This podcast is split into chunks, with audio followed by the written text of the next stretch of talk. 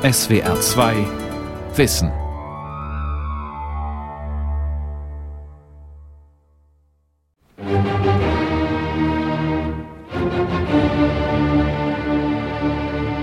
Wir würdigen Beethoven in dem Bewusstsein, dass er in unserem Arbeiter- und Bauernstaat seine wahre Heimstätte gefunden hat.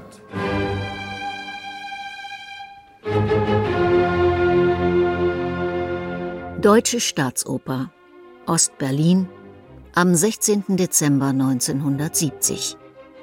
Beim Festakt im großen Saal erklingt Beethovens fünfte Sinfonie. In die Originalaufnahme von damals mischen sich die Grußworte des DDR-Staatsratsvorsitzenden Willi Stoff. Es ist der krönende Abschluss der staatlichen Gedenkfeiern der DDR zum 200. Geburtstag des Komponisten. Aus dem prunkvollen Saal des preußischen Opernhauses unweit der Berliner Mauer übertragen die Radiosender den Beethoven-Festakt in die ganze DDR. Willi Stoff spricht vor der versammelten SED-Prominenz, der ersten Riege der Politiker und geladenen Bürger. Beethoven ging es um die hohen Ideale der Menschheit und ihre Verwirklichung, um ihre Weiterentwicklung im Sinne des gesellschaftlichen Fortschritts. Darum steht er uns auch heute so nahe. Darum haben wir in unserem sozialistischen deutschen Nationalstaat, in dem wir die Ausbeutung des Menschen durch den Menschen beseitigt haben, das Recht, ihn für uns in Anspruch zu nehmen. Beethoven in der DDR. Genosse Ludwig. Von Daniel Spiesecke. Ludwig van Beethoven, der große Komponist der Wiener Klassik im 19. Jahrhundert, auch in der DDR hat er einen festen Platz. Dabei hat Beethoven nie in ostdeutschen Städten gelebt. Aufgewachsen ist er in Bonn. Sein Lebensmittelpunkt wurde dann Wien. Und doch sieht die DDR ihn als einen der ihren. Mehr noch, aus Sicht der DDR ist Beethoven ein Unterstützer des real existierenden Sozialismus. Wie kommt es, dass die SED-Führung ernsthaft überzeugt ist, dass sie es bei Beethoven mit einem Genossen zu tun hat? Und welche Bedeutung hat der Komponist im Arbeiter- und Bauernstaat, wo doch Beethoven eigentlich eine Ikone des klassischen Bürgertums ist.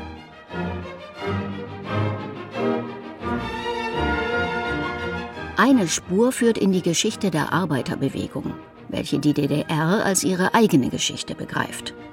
Dort gewinnt Anfang des 20. Jahrhunderts die klassische Bildung an Bedeutung, auch weil sie eine Aufstiegschance aus dem Moloch der Fabrikarbeit bietet. Dagegen wird jetzt bewusst ein Bildungsprogramm gesetzt. Und das orientiert sich, was die Inhalte angeht, am bürgerlichen Bildungskanon der Bildungsbürger des 19. Jahrhunderts. Und damit werden die Leute, die auf dem Höhepunkt dieses Kanons stehen, das sind Goethe und Schiller in der Literatur. Und dann ist es vor allem Beethoven in der Musik und später auch andere, äh, aber vor allem Beethoven als der politische Komponist, werden dann auch vereinnahmt dafür. Michael Dreyer ist Professor für politische Theorie und Ideengeschichte an der Universität Jena. Er sieht noch einen weiteren Grund dafür, dass die DDR Beethoven und die klassischen deutschen Autoren so hoch hält. Durch einseitige Interpretation gelingt der SED der Schritt von der Kunst zur Politik sehr schnell.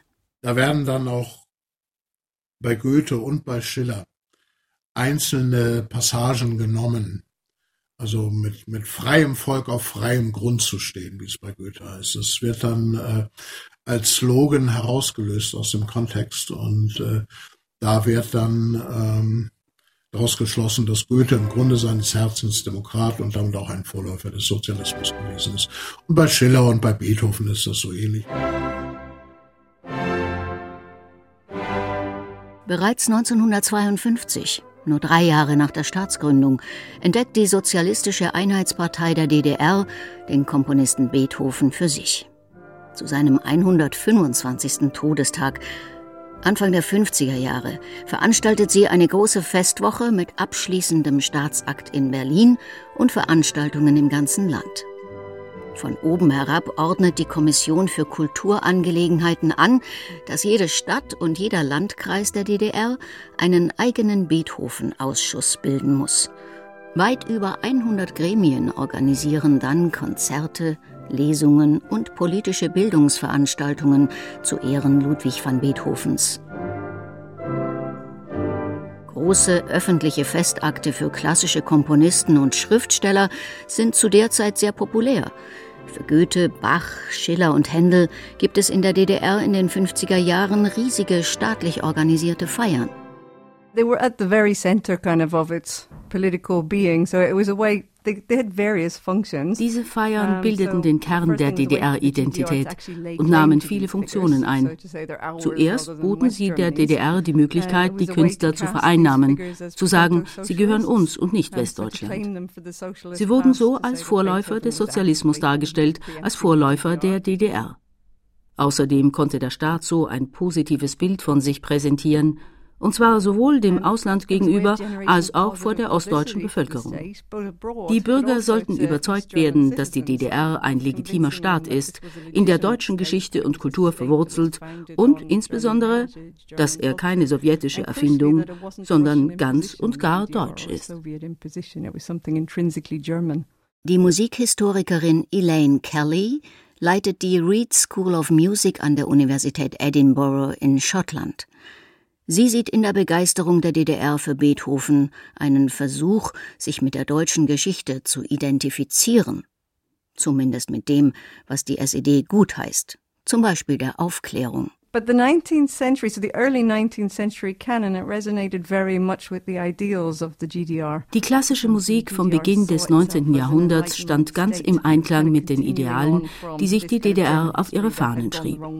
Sie sah sich als Staat der Aufklärung und nahm für sich in Anspruch, die deutsche Geschichte, die zuvor eine schlechte Wendung genommen hatte, aus ihren positiven Quellen heraus fortzuschreiben. Beethoven und Goethe wurden zu Kultfiguren für den Sozialismus, das kulturelle Erbe und die DDR stilisiert. Sie wurden zu Ikonen gemacht.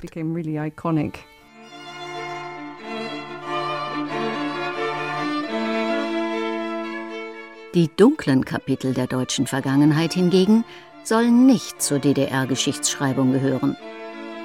Aus Sicht der Genossen steht das Deutsche Reich für den Imperialismus die Weimarer Republik für das Scheitern der Sozialdemokratie und die nationalsozialistische Diktatur für den Antikommunismus. Und all das sieht die SED in veränderter Form in der Bundesrepublik erhalten. Beethoven hingegen steht für die Sternstunden der deutschen Kultur.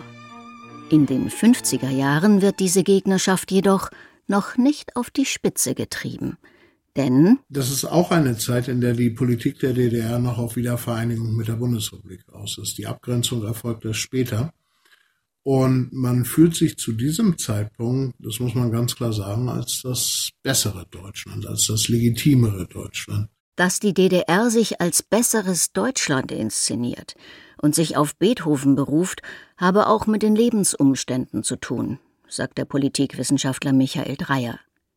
Während in der DDR die Wirtschaft stagniert, steuert die Bundesrepublik dem Wirtschaftswunder entgegen. Dagegen hatte man recht wenig zu setzen. Und äh, eine der wenigen Sachen, die man dagegen setzen konnte, war eben der Antifaschismus und die damit verbundene Überlegenheitspropaganda, dass man das moralisch bessere Deutschland verkörpert. Aber das ist natürlich nicht sehr viel und das reichte den meisten Menschen auch nicht aus, zumal man hinzufügen muss, dass in den 50er Jahren die meisten Deutschen, auch in Westdeutschland, ja die Nazizeit gar nicht so schlimm fanden und äh, durchaus äh, abgesehen von einigen Problemen, die es gab und einigen Exzessen, die nicht hätten sein sollen, ja durchaus der Meinung waren, dass das eine ganz gute Zeit der deutschen Geschichte war. Aus Sicht der SED verkörpert Beethoven eindeutig die richtigen Werte. Das Gründungsdokument des Deutschen Beethoven-Ausschusses der DDR beschreibt, was die DDR-Bürger vom großen Beethoven lernen sollen. Der 125. Todestag Beethovens 1952 legt der deutschen Nation die Verpflichtung auf, den großen Meister der Musik als den Repräsentanten des einheitlichen deutschen nationalen Kulturerbes, als fortschrittlichen, freiheits- und friedliebenden Menschen, als Schöpfer bedeutender Werke in hervorragender Weise zu ehren. Beethoven muss dem gesamten deutschen Volk als der große schöpferische Mensch, der zäh und unbeugsam alle Widerstände überwand und ein Werk von Bedeutung schuf, nahegebracht werden. Und in einer Broschüre des DDR-Kulturbundes heißt es bereits deutlich aggressiver: Beethoven kämpfte für den Frieden. In Bonn wird in fremdem Interesse und Auftrag ein neuer Weltkrieg vorbereitet. Wie in vielen anderen gesellschaftlichen Debatten jener Zeit überlagert auch bei Beethoven die Frage, ob und unter welchen Bedingungen eine Wiedervereinigung der beiden deutschen Staaten möglich ist, alle anderen Aspekte. Bei den Goethe-Feiern 1949 hatten sich die beiden deutschen Staaten heftig angefeindet. Damals erlaubte sich der soeben gewählte erste Bundespräsident der Bundesrepublik Theodor Heuss in seiner Antrittsrede vor der Bundesversammlung einen Seitenhieb auf die Staatspropaganda der DDR darf ich den Zufall nehmen, dass wir in diesem Jahr 1949 den 200. Todestag, äh, Geburtstag von Goethe begangen haben und dass wir hier weilen in der Geburtsstadt von Beethoven. Es steht uns nicht an, aus diesen beiden Namen aus diesen beiden großen Erscheinungen etwas zu machen wie Reklameartikel und Propagandageschäfte. Und es steht uns auch nicht an, wohlwollend auf ihre Schultern zu klopfen. Reklame und Propaganda. Anders als die DDR inszeniert die Bundesrepublik Beethoven in den 50er Jahren weitaus weniger pompös. Während die DDR seinen 125. Todestag groß und landesweit feiert, bleibt es in der Bundesrepublik recht still. Beethovens Geburtsstadt Bonn ehrt ihren Sohn lediglich mit einem Gedenkkonzert. Bundeskanzler Konrad Adenauer legt im beschaulichen Beethovenhaus einen Kranz nieder, hält dort aber noch nicht einmal eine Rede. So viel politische Zurückhaltung stößt dann selbst im Bonner Ministerium für gesamtdeutsche Fragen auf Kritik. Die Beamten dort, die kommunistische Aktivitäten in Westdeutschland überwachen und für die Ost-West-Beziehungen zuständig sind, kritisieren die eigene Bundesregierung in einer Broschüre. Wir registrieren einfach das Paradoxon, dass in einem Land der Unfreiheit der freiheitsliebende Komponist aus Bonn zum Nationalhelden erklärt wird, während die unendlich liberalere Bundesrepublik zum Gedenktag schlicht und ohne eine Spur von unechtem Pathos Honneurs machte.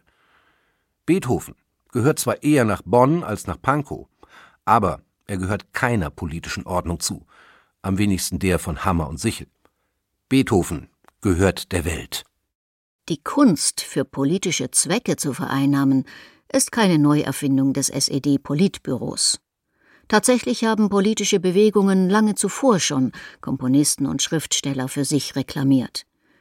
Dabei kann es sich um eine diffuse Nähe von einer Figur zu einer politischen Richtung handeln, aber auch um die vermeintlich ganz eindeutige Unterstützung längst verstorbener Idole für konkrete politische Ziele. Während der Zeit des Deutschen Bundes im 19. Jahrhundert zum Beispiel war zwar vielerorts der Wunsch nach einem gemeinsamen deutschen Nationalstaat schon groß, aber politisch war er noch nicht zu verwirklichen. In dieser Zeit sollte die Kunst ein verbindendes Element sein, das die Nation eint. Die deutsche Kunstgenossenschaft drückt das so aus. Die Einheit, die uns das Vaterland nicht bieten kann. Wir wollen sie wenigstens gründen in der deutschen Kunst. Wir wollen die nationale Kunst und in ihr die nationale Einheit. In der Musik werden zu dieser Zeit etwa Schubert und Brahms als typisch deutsche Komponisten aufgefasst und ihr Werk als Werbung für die Gründung eines deutschen Nationalstaats inszeniert. Ludwig van Beethoven jedoch wird besonders häufig von allen denkbaren politischen Extremen in Beschlag genommen. Kaum ein Komponist wird schon im 19. Jahrhundert so stark politisch interpretiert wie Beethoven. Das sind äh, zahlreiche seiner Werke. Das ist die neunte Sinfonie, die dritte Sinfonie, die Eroica. Äh, das ist natürlich Fidelio, der Freiheitspater das in Fidelio. Und das wird vereinnahmt von den Machthabern des 19. Jahrhunderts, von den monarchischen Regierungen, von der liberalen Freiheitsbewegung, die gegen die Monarchen die Einheit Deutschlands erringen will, aber dann auch von der Arbeiterbewegung.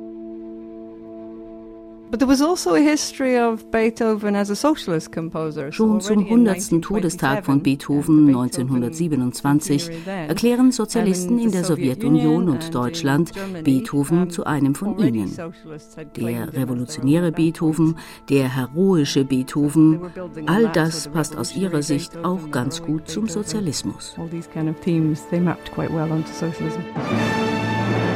So schreibt etwa der Komponist Hans Eisler zu Beethovens 100. Todestag einen Artikel in der Roten Fahne, der Parteizeitschrift der Kommunistischen Partei Deutschlands.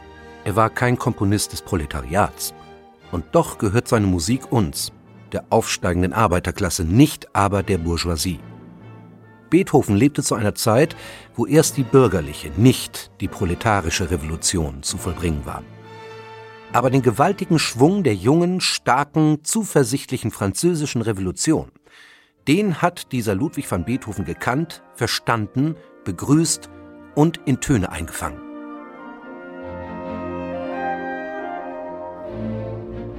Wenn wir heute Abend wieder die bewegende neunte Sinfonie Beethovens mit den Worten Friedrich Schillers hörten, können wir mit Fug und Recht sagen, ja, die humanistischen Hoffnungen und Träume vieler Generationen unseres Volkes, die in den Werken der deutschen Klassik ihren Ausdruck fanden, werden durch die Kraft der geeinten deutschen Arbeiterbewegung in unserem sozialistischen deutschen Staat immer stärker Realität.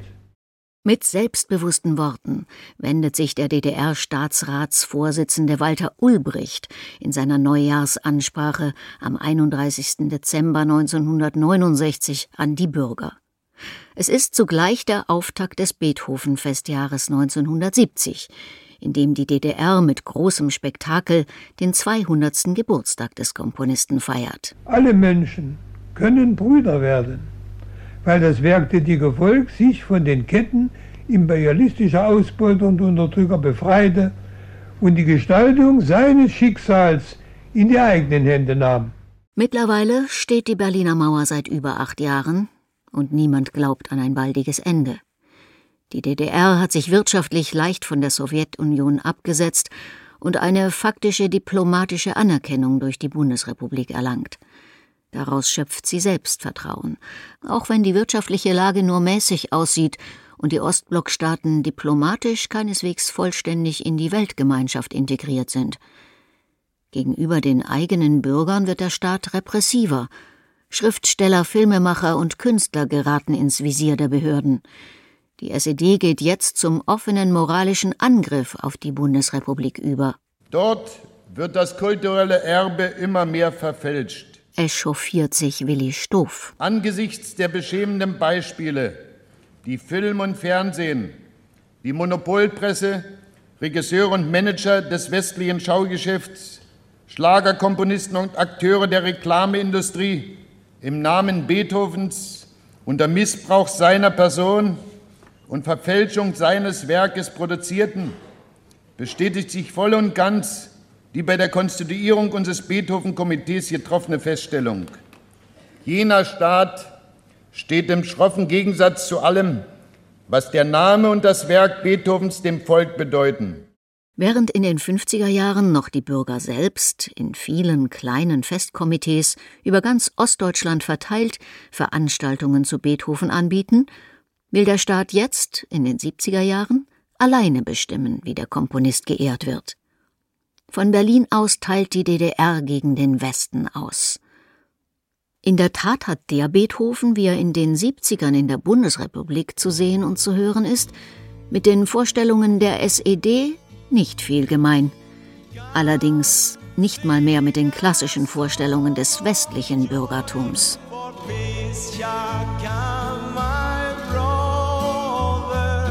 Geschlagene 30 Wochen hält sich 1970 und 71 der Schlagersänger Miguel Rios mit seinem Song of Joy in den Top Ten der westdeutschen Hitparade, der auf der Melodie von Beethovens 9. Sinfonie beruht. Der Bücher- und Schallplattenmarkt wird mit Publikationen, Notenausgaben und Einspielungen überflutet.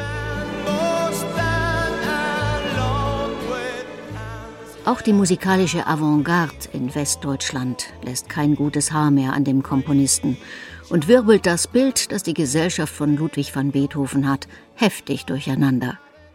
So schickt etwa Maurizio Kagels Film Ludwig van Beethoven in collageartigen Sequenzen durch das verfremdete Bonn der 70er Jahre und präsentiert ihn sprichwörtlich als aus der Zeit gefallen – Experimentalkomponist Karl-Heinz Stockhausen zerteilt in seinem Werk Stockhofen-Bethausen, Opus 1970, diverse Kompositionen Beethovens, die sich erst beim Zusammenspiel von Musikern und Radioübertragungen zu einer experimentellen Performance zusammensetzen sollten. Selbst der öffentliche Rundfunk stellt seine Übertragung aller Beethoven-Sinfonien unter den skeptischen Titel Heute noch Beethoven. All das ist ein gefundenes Fressen für die Kulturpolitiker der DDR, die für sich in Anspruch nehmen, die klassische deutsche Bildungstradition und ihre Werte zu verteidigen. Hier können sie sich als die Bewahrer der Kunst gegen den übergriffigen Kapitalismus präsentieren. In der DDR hingegen wächst die Beethoven-Begeisterung ungebrochen, so Musikwissenschaftlerin Elaine Kelly. Beethoven wurde zum Maßstab, an dem sich jeder andere Komponist messen lassen musste. Er wurde als das Vorbild hochgehalten. In Ostberlin kommen beim großen Beethoven-Festakt alle Sinfonien sowie die Chorfantasie, Beethovens einzige Oper Fidelio und viele weitere repräsentative Werke zur Aufführung. Aus der Sowjetunion sind berühmte Solisten und die Leningrader Philharmonie zu Gast. 530 Wissenschaftler aus dem Ostblock nehmen an einer Konferenz teil, die der Vorsitzende des Ministerrats Willi Stoff mit polemischen Worten eröffnet. Im Jahr 1970 wird zu Recht die Frage aufgeworfen, welcher der beiden deutschen Staaten die historische und moralische Legitimation besitzt, den Genius Beethoven sein eigen zu nennen. Es ist bereits jetzt zu erkennen, dass der imperialistische Bonner Staat Beethovens Geburtsort nur allzu gerne für sich in Anspruch nehmen will, um seine historisch überholte Existenz mit der Aura Beethovens zu vergolden. Doch nicht alle in der DDR nehmen es ganz so ernst. Nicht alle sehen in Beethoven in erster Linie den Genossen. Der Komponist Paul Dessau parodiert die ersten Takte der Sinfonie Eroica, sein Kollege Rainer Bredemeier erlaubt sich in seinen Bagatellen für B musikalische Scherze mit berühmten Passagen aus verschiedenen Werken von Beethoven.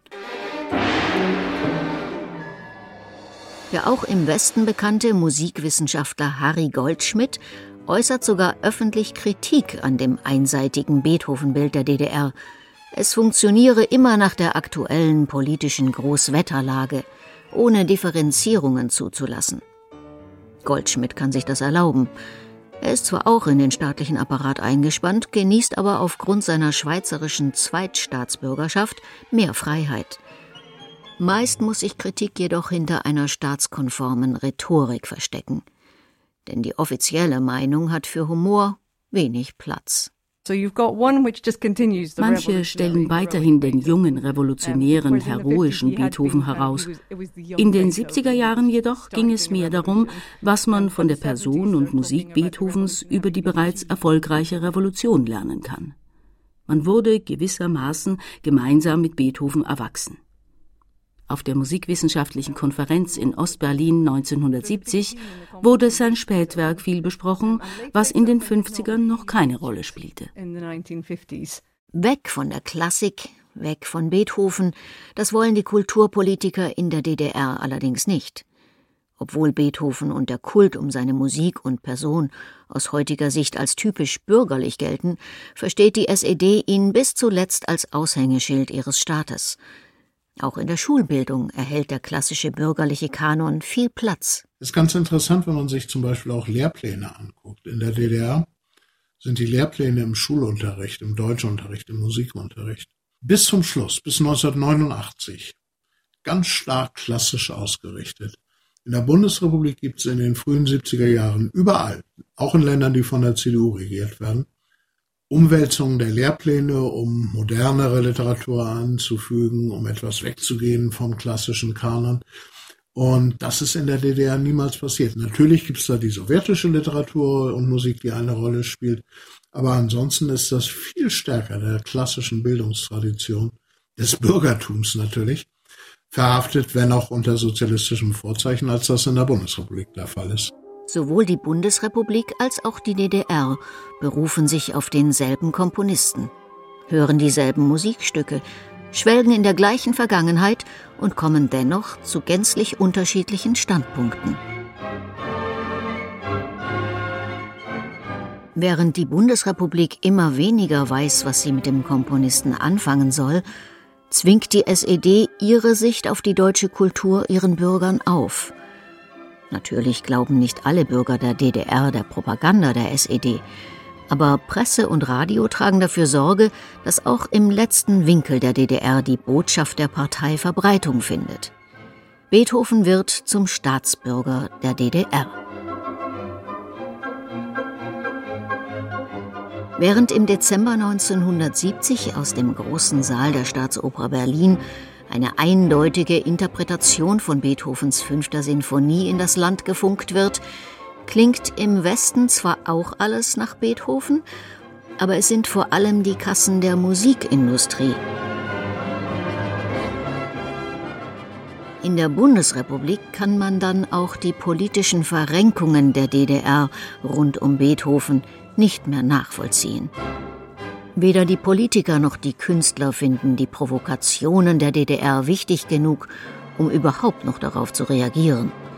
Allein die Bild-Zeitung spottet 1977 über die Mauer hinweg. Beethoven hoffte gemeinsam mit Schiller, alle Menschen werden Brüder. Es tut mir leid, Genossen. Aber alle Menschen werden genossen war damit nicht gemeint.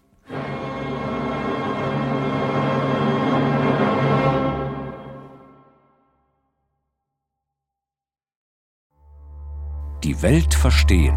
Jeden Tag. SWR2 Wissen. Manuskripte und weiterführende Informationen zu unserem Podcast und den einzelnen Folgen gibt es unter swr2wissen.de.